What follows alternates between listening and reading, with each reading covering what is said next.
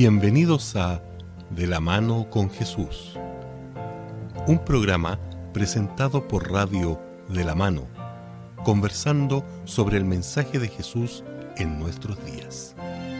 Conducido por Iván Barríos, junto a sus invitados.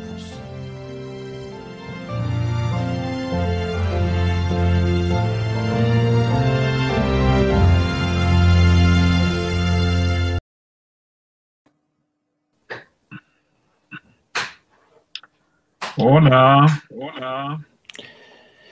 Hola, buenas noches a todos nuestros amigos, nuestros oyentes, a nuestros amigos y hermanos que estarán ahí conectados en la página, nuestros amigos, amigos de la radio, la mano, cierto que nos, que nos escucharán también. Un saludo cordial para, para todos. Qué privilegio estar en distintas plataformas, porque podemos estar con los muchachos en los días domingos y nosotros acá ahora en, la, en las redes sociales eh, para poder compartir, poder comunicar, para poder comentar acerca de algo de la Biblia, algo de Jesús, algo de, las, de su venida. Y Nivaldo está por ahí, no lo, no lo he escuchado. Eh, por aquí estamos. Ah. Gracias a Dios. Estaba escuchando también sus saludos y aprovecho de saludar a nuestros amigos que nos están observando por las redes sociales y a través también de las ondas radiales. Bienvenidos a nuestro programa de hoy. Que el Señor les acompañe, que el Señor les bendiga, que sintamos la compañía de Él sobre todas las cosas. ¿De qué vamos a conversar hoy día, muchachos? Wow, tremendo programa de hoy día. ¿eh? Ya, a ver. tenemos desafíos cuando no hemos puesto con esta temporada eh, los programas que tengan relación con contestar grandes preguntas de la humanidad y es un desafío grande hacerlo en una hora, que es lo que nos dice la palabra de Dios. Pero cuando llegamos a la pregunta de hoy día, creo que estamos siendo bastante, eh, mucho más. La pregunta para hoy día es, ¿qué es la verdad? ¿Qué nos dice la Biblia ¿Qué es acerca de, de este concepto de la verdad? Ya.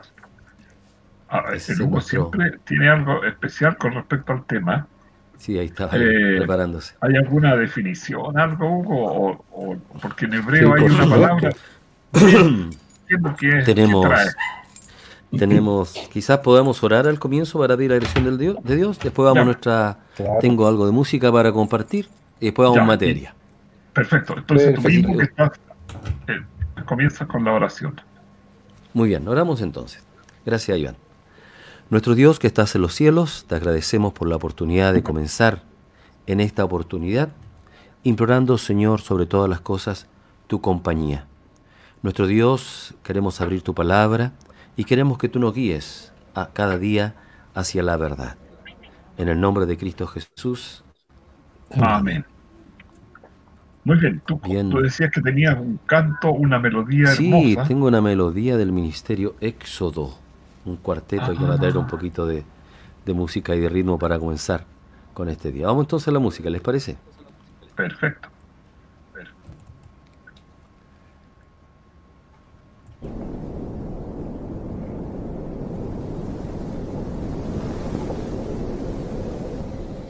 Tan solo tengo un anhelo cuando llegue a mi hogar y espera a Cristo en su gloria y ante Él por siempre estar. Allí veré a mis amados que perdí, que perdí una vez, mas solo quiero a su lado siempre estaré. Sin mi familia, sin, mis amigos, estoy en este viaje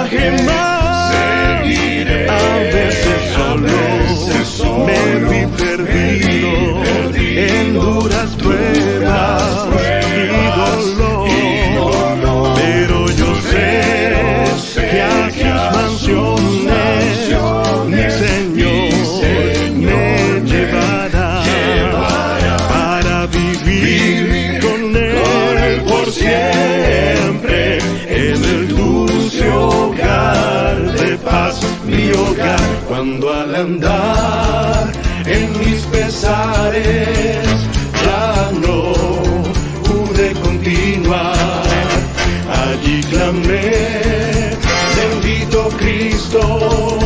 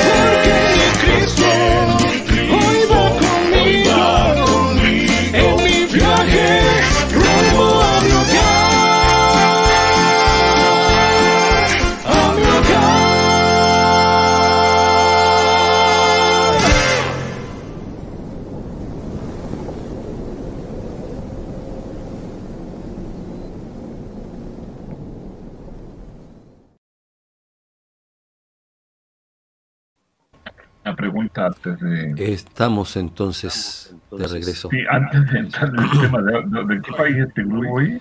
Eh, se llama Sí, te iba a Ministerio. Éxodo. Ministerio Éxodo. ¿No sabes son? Desconozco son. eh, la música es de Gaider. Mi viaje al hogar. Es lo que ellos acaban de, de cantar. Sí, sí, pero suenan bien. Por eso, no sé si son chilenos, son... Vamos, a- vamos a investigarlo. ¿ah? Ya, porque el, el- el lenguaje español lo manejan bien, o sea, por eso digo que puede ser... Sí, no un acento, no, No. son chilenos. Manejan bien el español, no son chilenos. Eh, no, y para cantar no, usam- no usamos modismos ni cosas extrañas. Está bien. Bueno, Ya. esa es tu verdad. Vamos, Es- tu verdad, Iván. Disculpe, disculpe, disculpe. Ya, vamos con la verdad.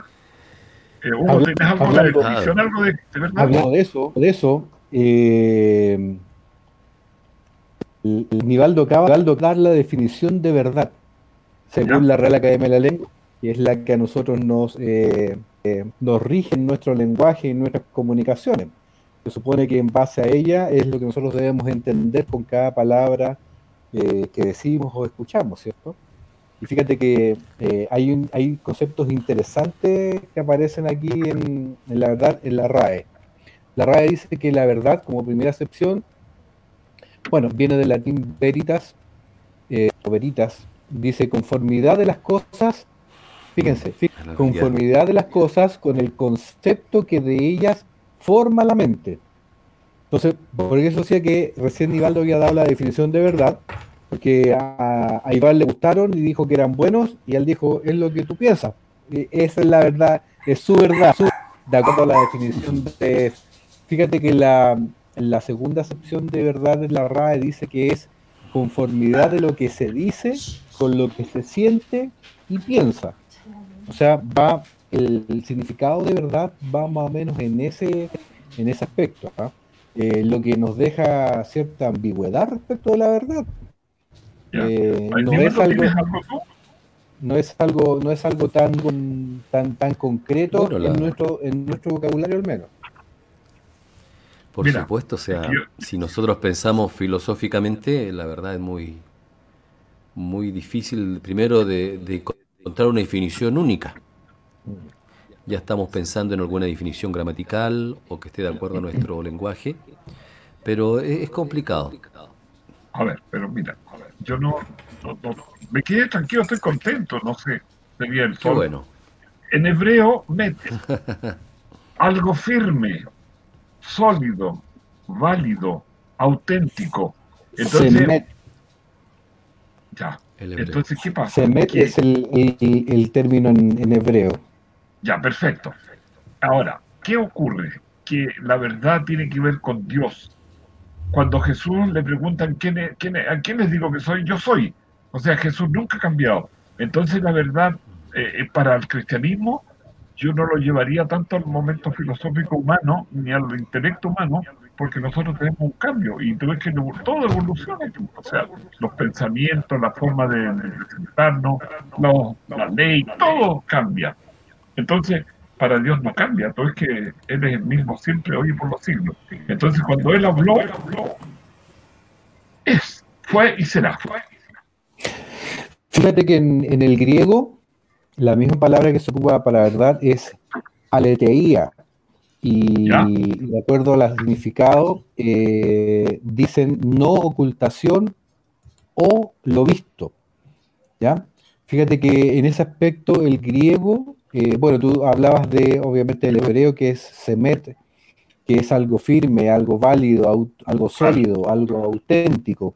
Y en el caso del griego también viene a expresar algo similar, pero tiene, tiene eh, dos acepciones que me parecen muy interesantes, que es cómo se conforma la palabra en el griego, que es eh, no ocultación. Correcto. por otro lado, es lo visto. O sea, en el fondo es lo que has visto y que no visto ocultas. Eso es la verdad. ¿ya? Eh, y desde esa perspectiva, nosotros cuando lo, lo- lo analizamos a la luz de la Biblia, nosotros la Biblia no podemos decir que la verdad es buscar un significado de la palabra verdad. Porque la Biblia en realidad no determina la verdad como el yo soy. Correcto.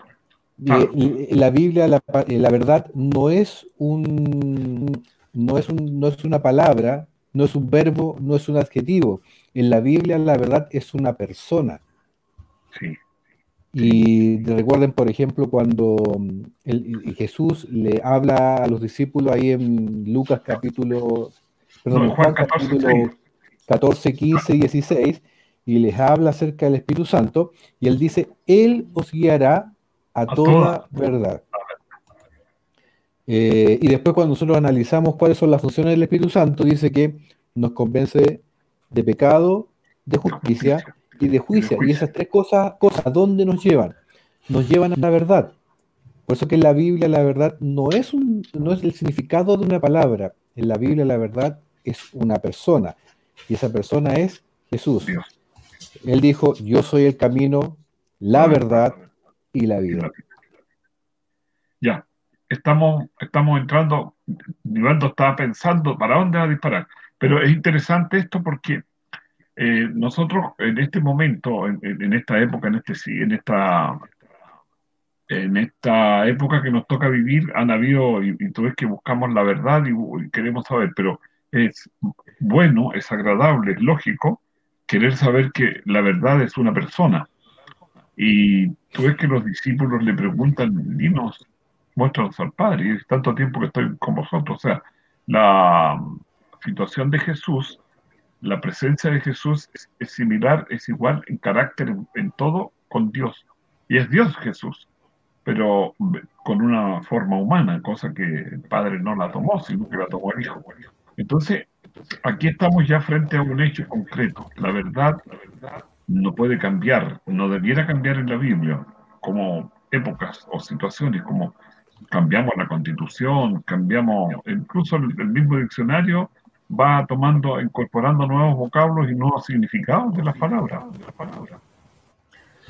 Sí, el- Hay, sí, hay- perdón, nosotros- hay una hay un tema filosófico ahí en la Biblia, un encuentro filosófico sobre la verdad, y que la que, la que encontramos ahí en Juan 18, 30, y, eh, capítulo 18, cuando encontramos a Jesús y Pilato, Ah, sí. ya que, ya que había puesto versículos ahí el Nivaldo, poner quizás ese, ¿cierto? De, de Juan 18, 38. Ahí encontramos estos dos mundos de los cuales estamos hablando. Eh, porque ahí Jesús se presenta como la verdad y Pilato hace esa pregunta, ¿qué es la verdad? Y él lo plantea desde el punto de vista filosófico, de significado, pero Jesús está hablando de, de la persona verdad, de la persona que...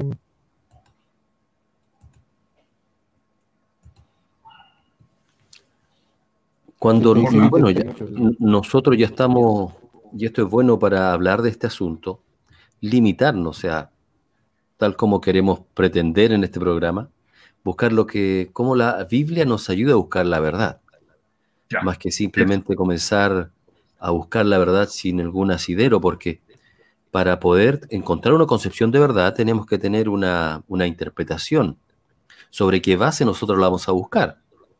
Por ejemplo, una verdad científica es diferente a la verdad que nosotros podemos encontrar en la Biblia, que es una verdad de fe, una verdad religiosa. Y, y poder llegar a la verdad que el Señor nos muestra ya la Biblia, nos da también un gran desafío nuevamente, porque nos dice Jesús, yo soy la verdad. O sea, tal como decía Hugo, la verdad más que una definición es una persona. No solamente tú debes conocer la verdad, sino que tú debes creer en la verdad y tú debes tener la verdad en ti mismo con esta invitación que el Señor nos, nos hace de que la aceptemos en nuestro corazón. Entonces, entonces, la verdad en sí mismo, más que un, que un, gran, un gran listado de conceptos, está mostrando en una relación personal con alguien los que nos presenta aquí, aquí la Biblia, en, en la dirección que estamos viendo estos textos que acabamos de leer. Ya, pero yo quiero aclarar eso ahí, decirlo, que es más allá entonces que una iglesia, que una, un movimiento, porque cada iglesia cristiana acepta a Jesús, cada iglesia cristiana acepta que hay un Dios. Entonces, la verdad va involucrada en eso más allá de una iglesia, de una corporación, porque es Jesús mismo la verdad. No sé si vamos a leer alguno de los textos que mencionaron o buscamos otros, porque es fuerte el, llamado a conocer la verdad y, y que la verdad nos libere. Mira, esos versículos de Juan 18, el 37 y el 38 dicen varias cosas que están escondidas ahí en, entre medio. Dice así, le preguntó entonces Plato, ¿así que tú eres rey? ¿Ya? Jesús le contestó, tú lo has dicho, soy rey. Yo nací y vine al mundo para decir lo que es la verdad. ¿Ya? Y todo Ya. lo que pertenece a la verdad, escuchan. ¿Ya? Y Pilatos le dijo, "¿Y ¿qué es la verdad? Entonces ahí nosotros encontramos, eh, encontramos este, este concepto de que, que la verdad está en Jesús. Porque recordemos que él también en otras partes ha dicho, ¿cierto? Que, bueno, de partida que Dios nos hace hijos, nos hace una familia. Por tanto, todos los que estamos con Jesús, eh, que, que es la verdad, somos parte. Por eso me dicen, todos los que pertenecen a la verdad me escuchan. Eh, de acuerdo al, concepto griego de verdad, recién le, le estaba comentando que decía que era eh, lo visto, ¿cierto? Que era algo que no se escondía. Y fíjense que en ese concepto también el nombre de Dios, el nombre que aparece para identificarse a Dios, también nos dice lo mismo. Dice, yo soy. Cuando hay una declaración como esa, eh, es como cuando usted se juntan unos amigos y me dicen, bueno, tú sabes cómo soy yo, tú me conoces. Yo soy de esta manera y yo, y yo no he actuado nunca de otra manera distinta. Tú sabes lo que pienso, ¿cierto? El nombre de Dios también plantea este concepto de verdad, este concepto de lo visto. Aquí está, este soy. No hay, no hay un cambio respecto de eso, ¿cierto? Eh, y dice lo no ocultado en la primera parte de, de esta palabra at- atleteía que les comentaba que está en griego, que también plantea el mismo hecho. Dios no esconde nada, de nada. Dios lo plantea todo, a diferencia de muchas personas que de repente creen que la Biblia son cosas ocultas, son cosas que están ahí, que, que se necesitan de muchas vueltas, de muchas interpretaciones. No, Dios lo muestra todo. Y por ejemplo, en el caso del futuro, Dios lo ha mostrado y lo ha dejado establecido claramente para que nosotros podamos entender lo que viene para adelante. Eh, entonces, desde esa perspectiva, el yo soy ya marca esa tendencia de verdad que hay en la Biblia. El mismo, el mismo nombre de Dios ya lo marca así. El, el nombre de Dios es la, la expresión absoluta del, del ser. Ahora, aquí, aquí nuevamente vamos a, a ver que nuestra mente puede captar completamente la verdad. Yo creo que, que somos muy finitos, ¿verdad?, para poder hacerlo. O sea, tener a Dios completamente ese concepto dentro de nosotros es muy, muy difícil de alcanzar. Eh, ya con la misma condición en la cual nosotros estamos, estamos limitados plenamente. Decir, yo tengo la verdad, en el sentido de que yo puedo tener a Jesús, a Cristo en mi corazón, lo podemos aceptar.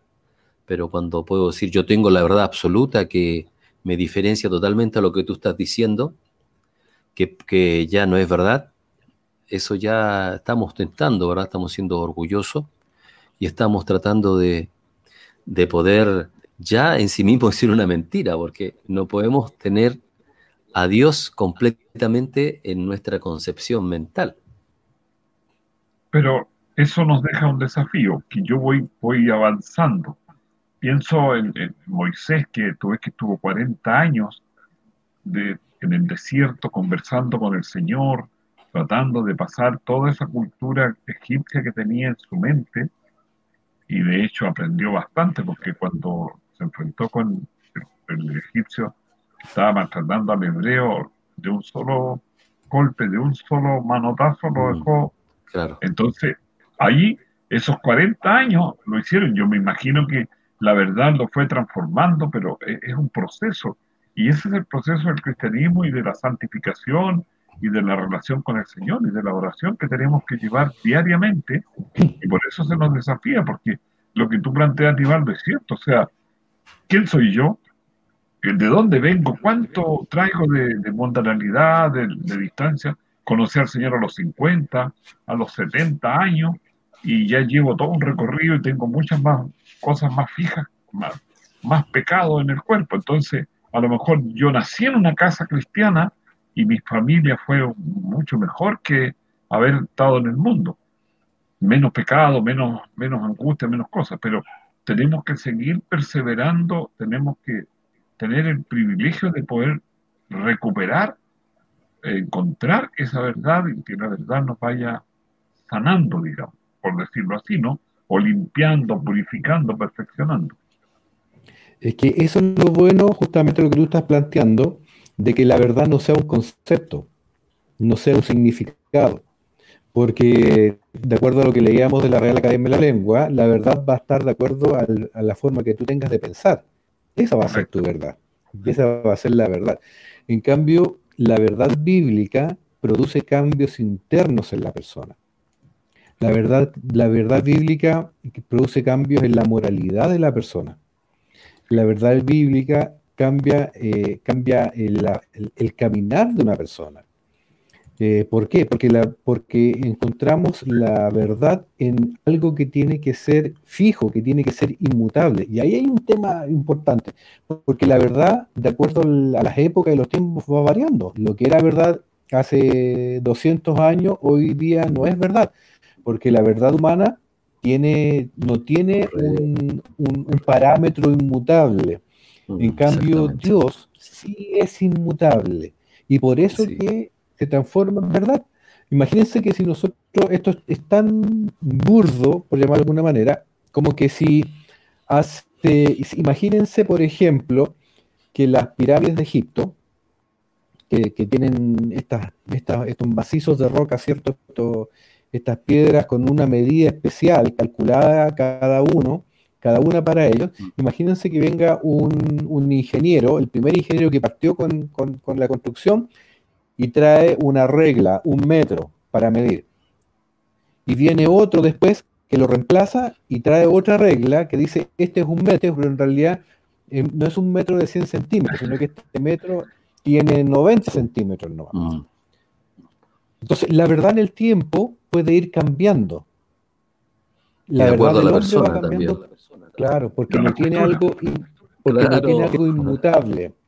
En cambio, cuando hablamos de la verdad de Dios, se mantiene firme por siempre, porque en la vara con la cual medimos ese concepto es inmutable. Como Dios no leía, cambia, leía, perdón, Dios no cambia. Le- leía, por ejemplo, de la cultura mm, de los ¿cómo se llama? esquimal, esquimal, que Mm. ellos dentro de su vocabulario tienen, y dentro de su concepto del blanco, tienen, no sé si 16 o 18 colores, Blanco. diferentes tonos de blancos. Ellos viven en la nieve, así que imagínate, ¿verdad? pueden Pero para, claro, para uno que vive a este lado y uno le muestran esa paleta de 18 colores, uno ve blanco, todo Blanco, uno solo. todo blanco, pero para ellos la verdad es totalmente diferente. Claro. Totalmente diferente. Incluso para los científicos, y siempre le, le digo a mi, a mi estudiante, le digo, mira, si un científico te dice que la verdad es absoluta, ya no, no, no es un científico, ¿verdad? Porque el científico dice que la verdad científica es la verdad hasta cuando no se demuestre que lo contrario. Mira, A ese punto llega su honestidad, o sea, ellos no pueden decir esto es la, la verdad absoluta, es lo que nosotros creemos O hasta, cuando lleva- alguien- hasta aquí. Claro, Ah. y fíjate, y fíjate el término que usan. Esto es lo que nosotros creemos. Aunque pueden verlo ahí con hecho empírico, lo ven de una manera tangible, pero ni siquiera pueden decir ya esto nunca más va a cambiar. De hecho, perdón que me cuelgue de ese, de, de- de ese pensamiento que tú estás planteando. Por ejemplo, nosotros tenemos dos conceptos que son modernos, modernos científicamente que llevan 100 años, ¿ya? Que es la mecánica eh, cuántica y la física cuántica. Claro, algo relativamente nuevo dentro de la, cuántica, de la ciencia.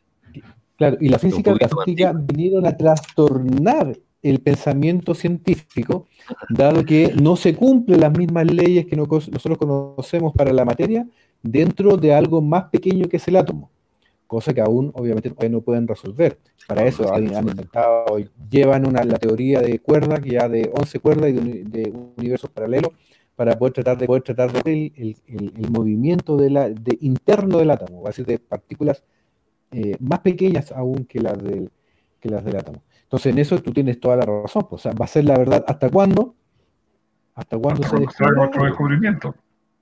Claro. Bueno, y, y- y los teólogos también son muy honestos cuando hablan de la, de la teología eh, que es gradual. Hay un término que, que se me fue, ¿ya? Pero también piensan que en esto, o sea, lo que el Señor ha demostrado hasta ahora es lo que Dios desea que su pueblo conozca ahora. Pero quizá en el futuro, ¿ya? Va, va a haber nueva luz, como también ocupamos ese término, ¿verdad? Que, Bueno.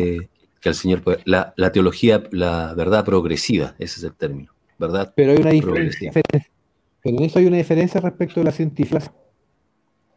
Que la verdad de la Biblia siempre está basada en esa regla. Correcto. Es progresiva, pero progresiva en términos, en términos de, de la base que es la Biblia. En cambio, la Sí, ciencia y no, pues, aquí, la ciencia, la ciencia sí cambia respecto, por ejemplo, antes se pensaba que la Tierra era cuadrada, Cuadrada, plana, Claro. plana. y después se demostró que era redonda. ¿Por qué? ¿Qué es lo que cambió? Cambió el pensamiento científico, pero cambió a partir de las pruebas. En Claro. cambio, en la Biblia, la teología no va cambiando a partir de las pruebas, porque la Biblia no cambia, Iván, No. que se va de... Mira lo que dice, Iván, y te gusta ahí, te voy a leer el texto que dice San Juan 17, 17. Ah, Santifícalos en en tu verdad. palabra. Tu palabra Es es, verdad. verdad. A ver, Iván, ¿estás entusiasmado de decir algo de eso? Sí, porque que yo lo había visto también dentro de la lista que yo llevaba. Mira, eh, el problema de la santificación es lo que estábamos comentando delante, que es un proceso largo. Y quizás esto lo, lo enlazo con lo que estaban comentando. O sea, yo en la medida que voy siendo santificado voy descubriendo, y por ejemplo las trompetas, el Apocalipsis, tú ves que se le han dado varias interpretaciones. Claro. y viene más luz y dice, no, esto no, no, cuadra bien. Y siguen buscando. Eh, ¿Cuánto tiempo demoraron en conocer todo lo que reveló Daniel? Hoy día con lo de Daniel no hay ninguna duda, pero hace, no sé, por 50, 100 años atrás estaba cerradito el libro. Claro. Entonces, esto demuestra que esta santificación que tú mencionas va haciendo eh, acercar al ser humano a la verdad, como decían delante, que es cierto que no la alcanzábamos toda, pero vamos recibiendo más luz. Y esa, esa luz es lo interesante. Santifícalos. La santidad se obtiene en un proceso, como Nicodemo, lo que decíamos de Moisés, tuvo 40 años allí aprendiendo, Enoch, que caminaba y conversaba con el Señor, y conversaba, y no era que fuera mejor la generación que le tocó vivir a Enoch, era tan mala como cualquiera de las épocas que han pasado, pero él conversaba cara a cara con el Señor allí, y se, se encontraba con él hasta que un día estaba más cerca del cielo y se fue para el cielo. ¿Por qué? Por su santidad, por su preparación, por la constancia. Entonces, la santificación es un proceso, es un proceso personal, individual. que Tenemos que motivarnos uno a otro, pero yo no le puedo pasar la santidad a mi esposa ni a mi esposa a mí. Correcto.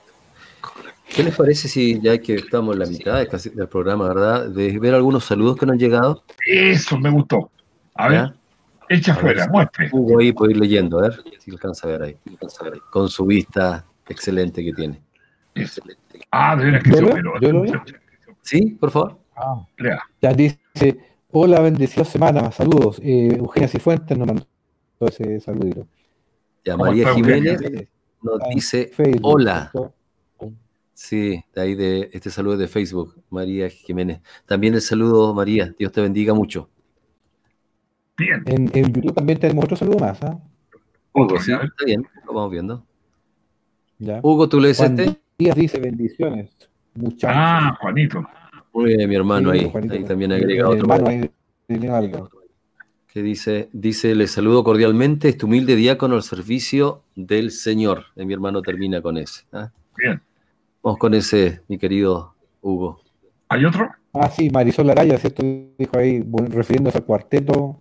Pasa que a varios no. Ya, ya, ya, ya, cuenta. ¿Qué sabe? Vamos, vamos a averiguar ahí. Dice, Puso ahí. hermoso canta, muchas bendiciones a todos. Ah, yo creí que sabía de qué país eran, quiénes eran, del sur, No, del norte. No, no, no, vamos a averiguar. Francisco Acá Fabián. Acuña Reyes, saludos a Iván Berríos, de Fabián Eh, de Acuña. Ovalle.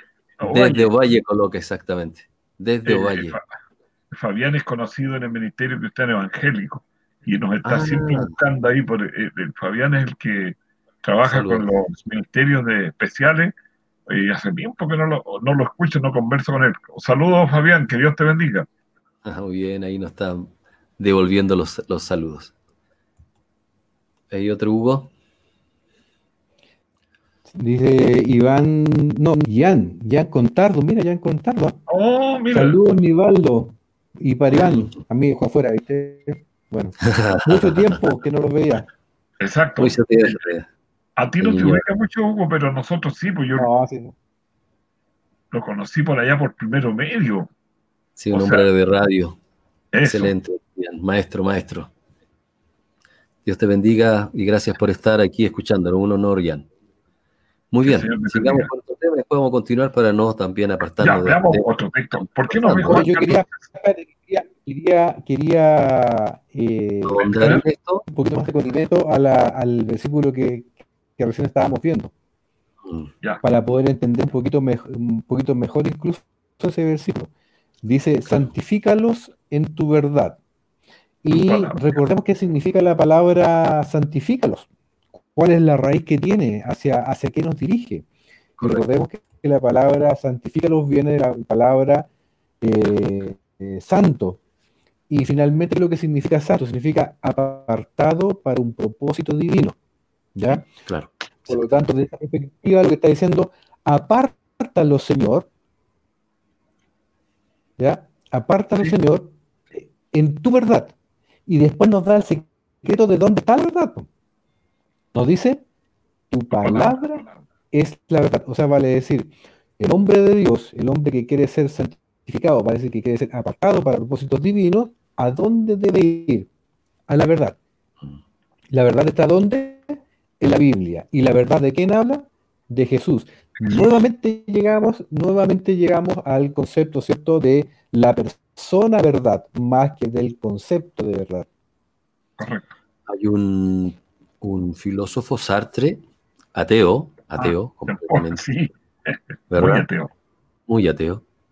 Y él por ahí una, un- le- una vez escribió, si el mundo no tuviera a Dios, algo le faltaría. No Ah, podemos mira. entender la verdad sin el concepto de Dios. Claro. Ah, Es lo más, que- es lo más creyente que dijo él, una persona que se considera ateo. Pero él dice, Pero, mire, en la ética, si sacan a Dios, ¿en qué- ¿cuál va a ser el parámetro para decir si algo es bueno o malo? Decía, no, no, no, puedo, no, no podía concebir su verdad filosófica sin el concepto de, de algo divino que tenía que poner aquí cuáles son los parámetros en el cual nosotros nos vamos a guiar.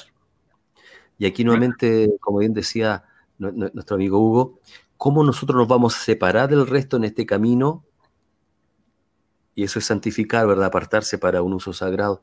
¿Cómo nos vamos a guiar en este camino si no, no conocemos dónde está la ética cristiana, que es en la palabra del Señor? Entonces, tu palabra es verdad. Nosotros estamos diciendo, no podemos tener la verdad, pero sí podemos saber dónde la podemos encontrar, buscar. Por supuesto, la Biblia tiene, claro, tiene un límite, está hecha con pensamientos humanos, eh, frases humanas escritas por hombres totalmente inspirados por Dios, pero sigue siendo una mina, como bien decíamos hasta ahora, que a través de los años el Señor va entregando luz para que nosotros podamos seguir estudiando. Entonces, lo que hacemos en este programa, que, que algo muy poco con lo que hacen también muchos otros hombres que tratan de irradiar el mensaje de la, de la Biblia, es para que tú puedas conocer la verdad. ¿Y qué hará la verdad en tu corazón? Lo transforma. Es como dinámica. No es algo, algo pasivo, es algo dinámico. Eh, Lo interesante es que Jesús dijo, escudriñen, busquen en las escrituras. Entonces, eh, hay una relación directa en esto de la verdad y la, la palabra, porque Jesús nos desafía a que escudriñemos para encontrarlo a Él. Pues ese es el motivo, me van a encontrar, van a encontrar al Señor. Y eso es bueno porque nosotros necesitamos encontrar a Jesús que nos transforma por el medio del Espíritu Santo. Mira, de todos los textos hay uno, Juan 14, 6, que me gustaría que lo, saca- lo mostráramos a ver para seguir la conversación. Muy Juan bien. 14, 6 y 7 me parece que. ¿Qué dice ese texto? Lo busco acá. Ya. ¿Quién tiene Biblia ahí? Juan, o sea, perdón. Perdona, Sí, Juan. está- está por ahí. No, el Iván Juan o- o- 14, Juan 14, Juan ¿cuánto me dice? 14, 6. 6. 14, 6. Perfecto. Y ahí lo tenemos ya.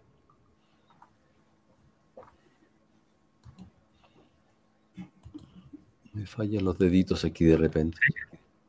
¿Tienes Biblia electrónica tú? Sí, ya lo estamos viendo ya. Ya, perfecto. Ahí estamos. Ahí está el 14.6. Jesús le dijo, yo soy el camino, la verdad y la vida. Nadie viene al Padre sino por mí. Si me conocierais, conocierais, también a mi Padre conoceríais. Y desde ahora lo conocéis y lo habéis visto. Felipe le dijo, Señor, muéstranos al Padre y nos basta. Jesús le dijo, ¿tanto tiempo hace que estoy con vosotros y no me has conocido, Felipe? El que me ha visto a mí ha visto al Padre. ¿Cómo pues dices tú, muéstranos al Padre? Ya. Gracias por la lectura, gracias por la, el recuerdo. Imagínate, el camino. Cuando queremos llegar al cielo, no podemos ir por otro lugar.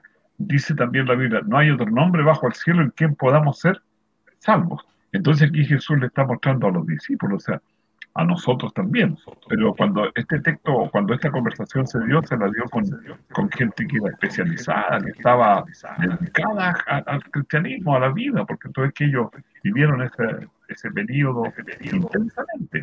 Y le muestran a sus padres, Oye, le está diciendo a Felipe que tenía un trastorno, trasfondo, perdón, tenía un trasfondo griego. O sea, todo lo que hemos hablado del griego aquí, Hugo, era lo que él pensaba la verdad, como algo oculto que había que buscarlo. Claro. Ese es el pensamiento que tenía Felipe. Entonces le pregunta a Jesús, bueno Jesús, ya, pues entonces muéstranos, ¿dónde está? El Padre en este caso. Hay otro, otro tema interesante también que, que podemos descubrir a la persona verdad. Mejor dicho, podemos descubrir la verdad en esta persona, de acuerdo a estos conceptos, al concepto bíblico, y que tiene que ver un poco con su antagónico, que es la mentira, ¿cierto? Ya. El antagónico de la verdad es la mentira. Porque si bien es cierto, la verdad es algo firme, sólido, que está a la vista, que no se esconde, por ende, la, la mentira es el antagónico. Es obviamente algo que no es sólido, algo que no es firme, algo que está encubierto, algo que, que a nadie, que a lo mejor ni siquiera se ha visto. ¿ya? Y, y bajo ese parámetro, fíjate que puede ocurrir algo bien sencillo, porque nosotros hasta este instante hemos dicho, Dios es la verdad, Dios es la persona verdad.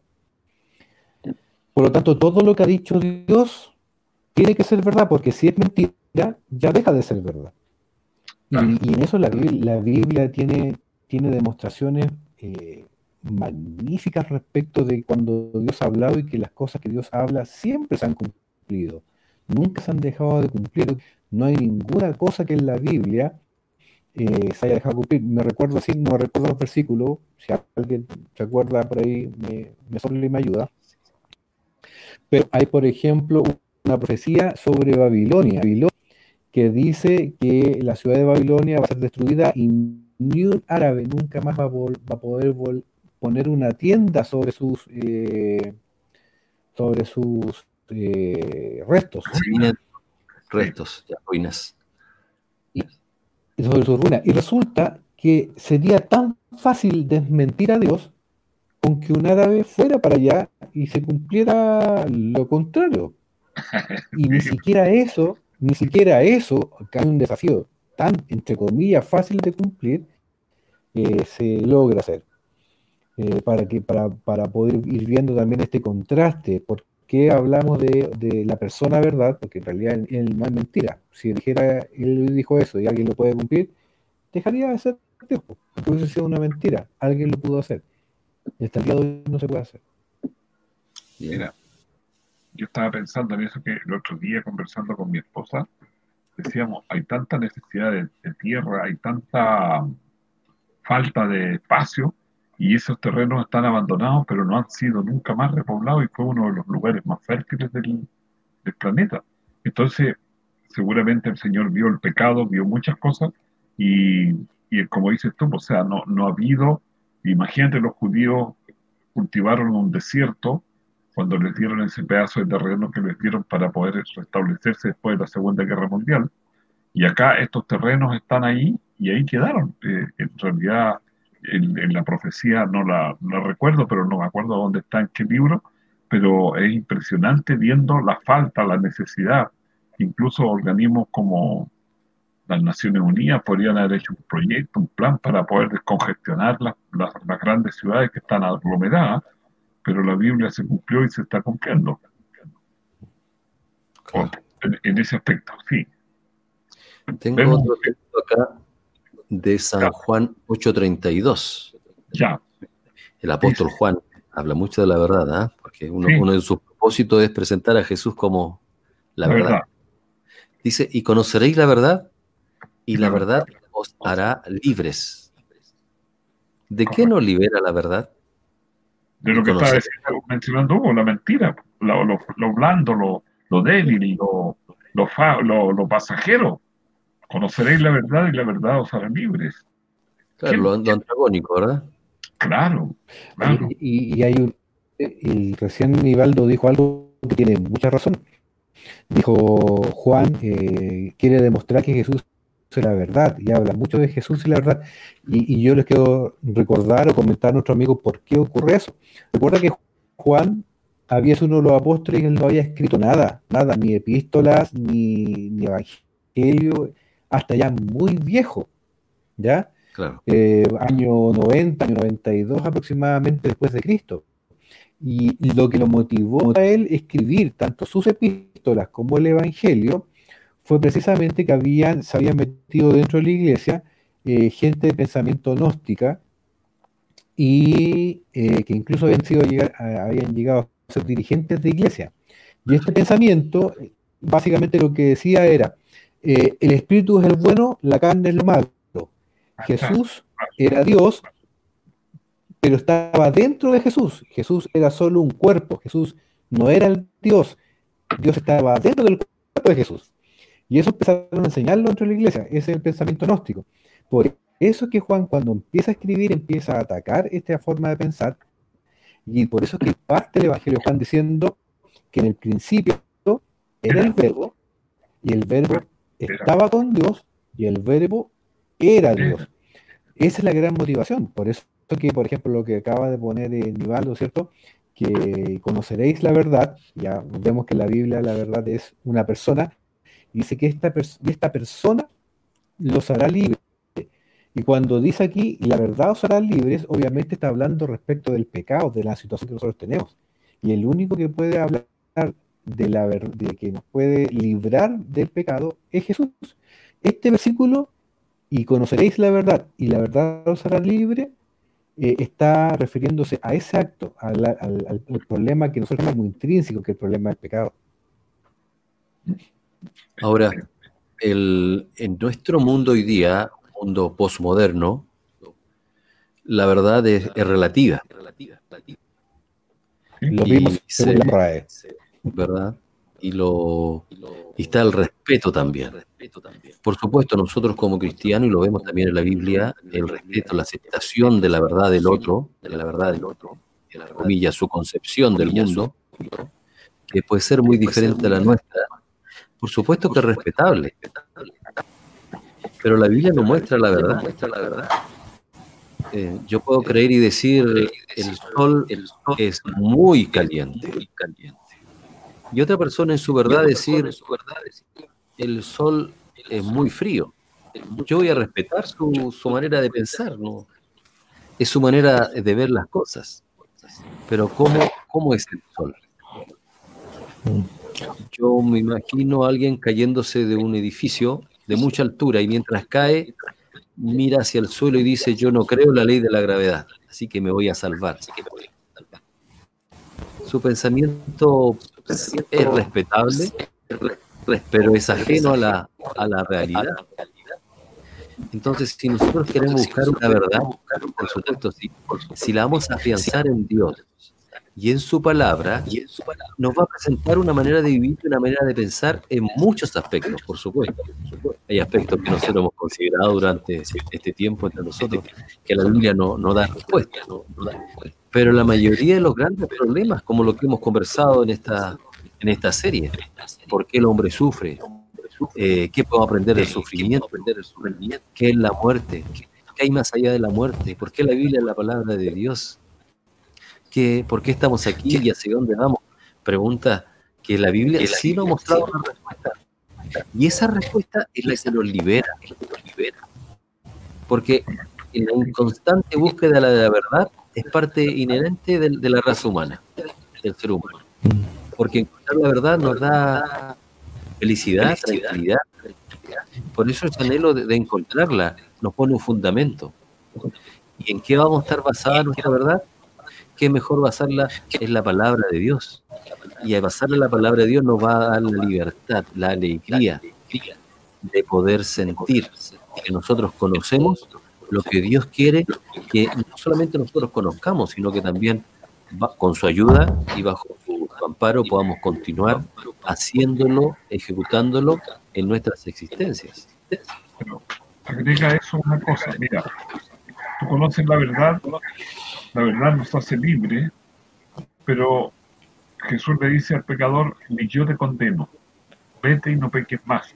O sea, te da un aspecto positivo esa verdad, porque nunca Jesús te criticó, nunca eh, en público dijo algo ofensivo, mira si, este tipo es paralítico porque tiene tal cosa.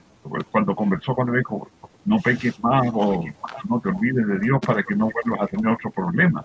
Eh, ni yo te condeno, no, no te preocupes, tus pecados te son perdonados. Incluso tú que al, al endemoniado no le dice nada, sino que lo manda a la familia, anda a la familia. Y no es que él lo quería llevar, sino que necesitaba que, que fuera a contar lo que había vivido al encontrarse con Jesús. Entonces, esa verdad me libera de todo lo pasado. Pero lo interesante es que no me, a la mujer samaritana no la, no la, no la ofendió, sino que le mostró que él sabía mucho de ella. Y ella no se sintió dolida ni tocada, sino que fue corriendo a buscar a las otras personas. Entonces, esto llama la atención, siendo Dios, que mira, si no es que no haya visto, no es que no sepa, no es que no conozca la vida, pero él no la, no la hace pública si no es necesario. Oye, yo, otro, otro tema que se me vino a la mente mientras estaban hablando, eh, respecto de esta inmutabilidad de la verdad, aunque yo esté en la verdad, porque a veces nos ocurre que, que uno se convierte en cristiano y aparentemente cree que todo lo que uno hace, todo lo que uno dice, ya está aprobado por Dios. Pero en realidad, mientras no sea comparado con la verdad, puede que yo esté equivocado, pese a que soy cristiano. Y puede creer que yo, porque ahora creo que el Espíritu Santo me guía y digo tal cosa, pero si eso que yo estoy diciendo va en contra de la verdad, eh, no estoy lo correcto. Y hay un ejemplo, para no, para no ofender a, nadie, un ejemplo eh, muy simpático de una situación que es la de Pedro con Jesús, cuando Jesús le está diciendo, oye, es necesario que yo vaya a Jerusalén y que muera. Y Pedro, que es amigo de Jesús, Pedro, que es defensor de Jesús, Pedro, que es líder de la iglesia, de, los, los ¿cierto? Él es el que lleva el dinero. Pedro, por hacerlo mejor, de corazón, como un deseo de bienestar para Jesús, le dice, tal vaya. cosa te acontezca, diciéndole, no vayas, ¿cierto? ¿Y qué es lo que dice Jesús? Aparte. Aparte de mí, Satanás. Más allá de la, de la interpretación de esa frase, aquí respecto al tema la verdad es que no porque yo tenga, no porque Jesús me haya escogido, no porque el Espíritu Santo me esté guiando, no porque sea un líder de iglesia, eh, que todo lo que diga y piense, aunque parezca bueno, sea verdad. De ahí le encanta la inmutabilidad de la verdad. Y en ese caso, en, este, en, este episodio que le estoy comentando, se demuestra de esa manera.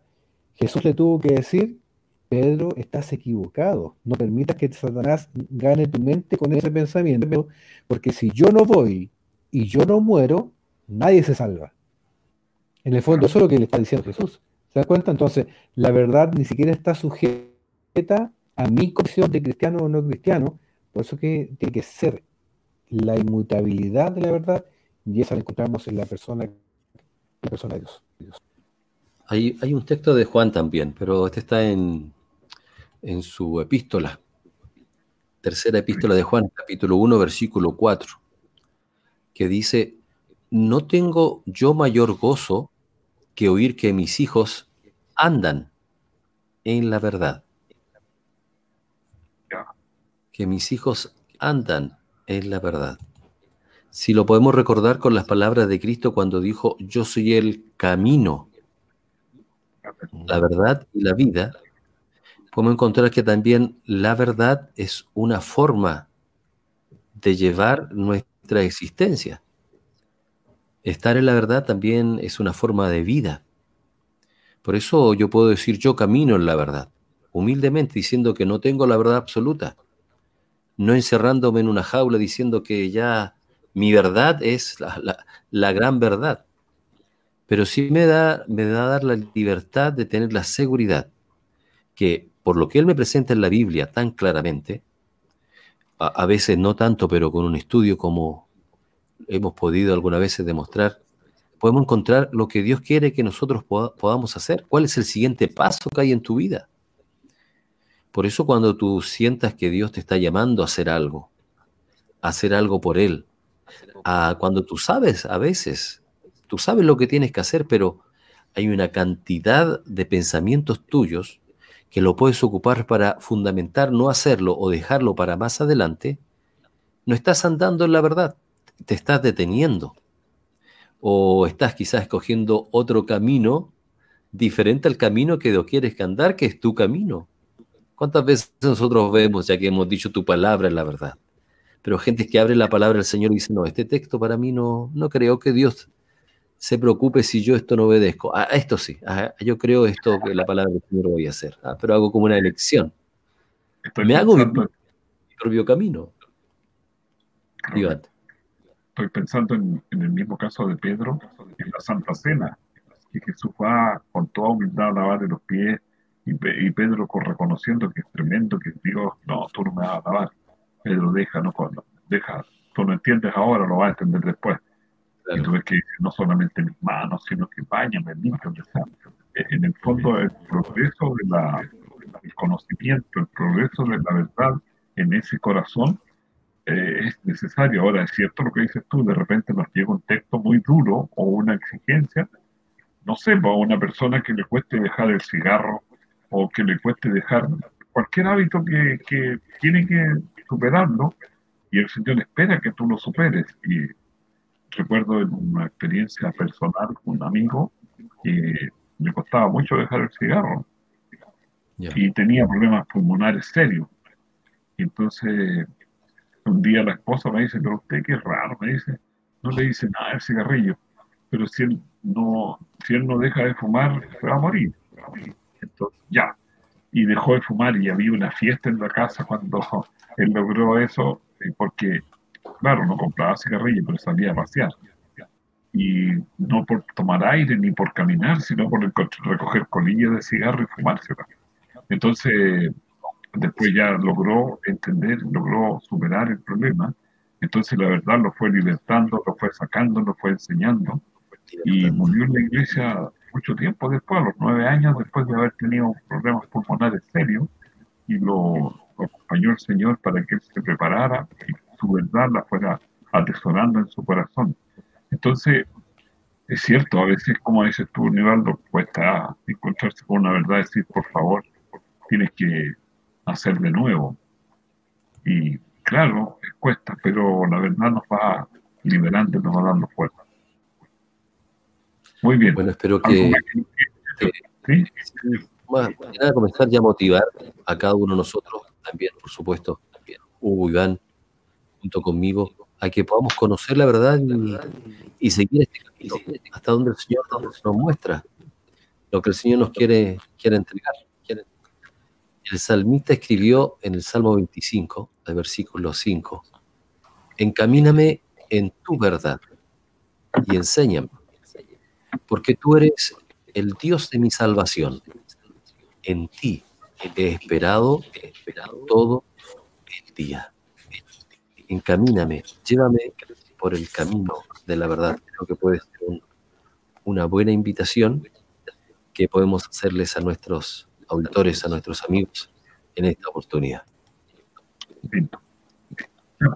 ¿Tienes los salmos abiertos? ¿Tienes, tienes electrónico? Sí, los tengo aquí que los puedo mostrar. Treinta- Salmo 31.5, para irnos despidiendo, y el Hugo que busque su texto y vamos a despedirnos porque ya vamos a completar la hora, ya estamos llegando al final de esta hora. Salmo 31.5. Eh, Y los que tengan allá sus Biblias, sus Biblias, ya, ahí estamos. Salmo 31.5. En tu mano encomiendo mi espíritu. Tú me has redimido, Jehová, Dios de verdad. Dios de verdad. Dios de verdad. En tu mano, en la mano del Creador, encomiendo mi espíritu. De la mano. Jesús. Jesús. Hugo, Yo tengo un versículo que me gustaría que lo entendiéramos en un concepto más amplio de lo que dice este versículo en sí, que es Gálatas capítulo 3, versículo eh, 24. Eh, en muchas partes de la escritura, cuando se habla de la ley, no solamente se hablaba de la ley de los diez mandamientos, sino que se hablaba de la escritura como tal. ¿Ya? Eh, Así es. eh, como por ejemplo el Salmo capítulo 1, ¿cierto? Los primeros versículos del, del capítulo 1, cuando habla que la ley de Jehová medita de día y noche, no está hablando solo de los mandamientos, sino que está hablando de toda la Biblia, ¿ya? Entonces me gustaría que tomáramos un poquitito eh, ese concepto cuando aquí dice la palabra ley, solo para poder entender eh, el tema de la verdad. Dice, de manera que la, que la ley ha sido nuestro guía para llevarnos a Cristo a fin de que fuéramos justificados por la fe. Y, respecto a lo que nosotros estábamos hablando recién, de que hemos descubierto que la verdad no es un significado, no es una, un concepto filosófico, sino que es una persona que es verdad. Eh, obviamente la escritura dice que el propósito de ellas es llevarnos, que sean nuestro guía para llevarnos a la verdad que es Cristo, como lo hemos establecido. Decimos, a- di- eh, y finalmente termina diciendo, a fin de que fuéramos justificados por la fe. O sea, vale decir eh, que, podamos ser salvos producto de la verdad que, que es Jesús. Eh, quizás comprender eso, no más, no más verdad en términos de, de- lo que pueda decir un significado, sino que más bien ir a, don, a, a es la verdad. gracias. ¿Te queda algo, Nivaldo? Solamente despedirnos. Gracias, estimados amigos, por acompañarnos y la invitación que nos reunamos la próxima semana. Dios les bendiga. Muchas gracias, Hugo, y que el Señor nos acompañe y que nunca olvidemos que Jesús es la verdad y la vida. Nadie viene al Padre sino por el Hijo. Que seamos felices y que tengamos la seguridad y la confianza, porque no hay mérito en nosotros, no hay dinero, no hay posesión social, solamente es cree tú y serás salvo en tu casa con tus seres queridos.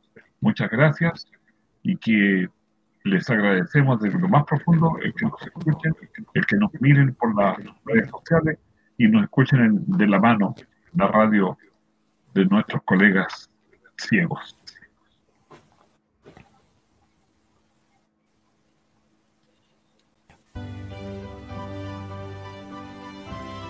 Hemos llegado al final de nuestra conversación. De la mano con Jesús estará con ustedes en una próxima oportunidad. Muchas gracias por su preferencia y que el Señor les bendiga.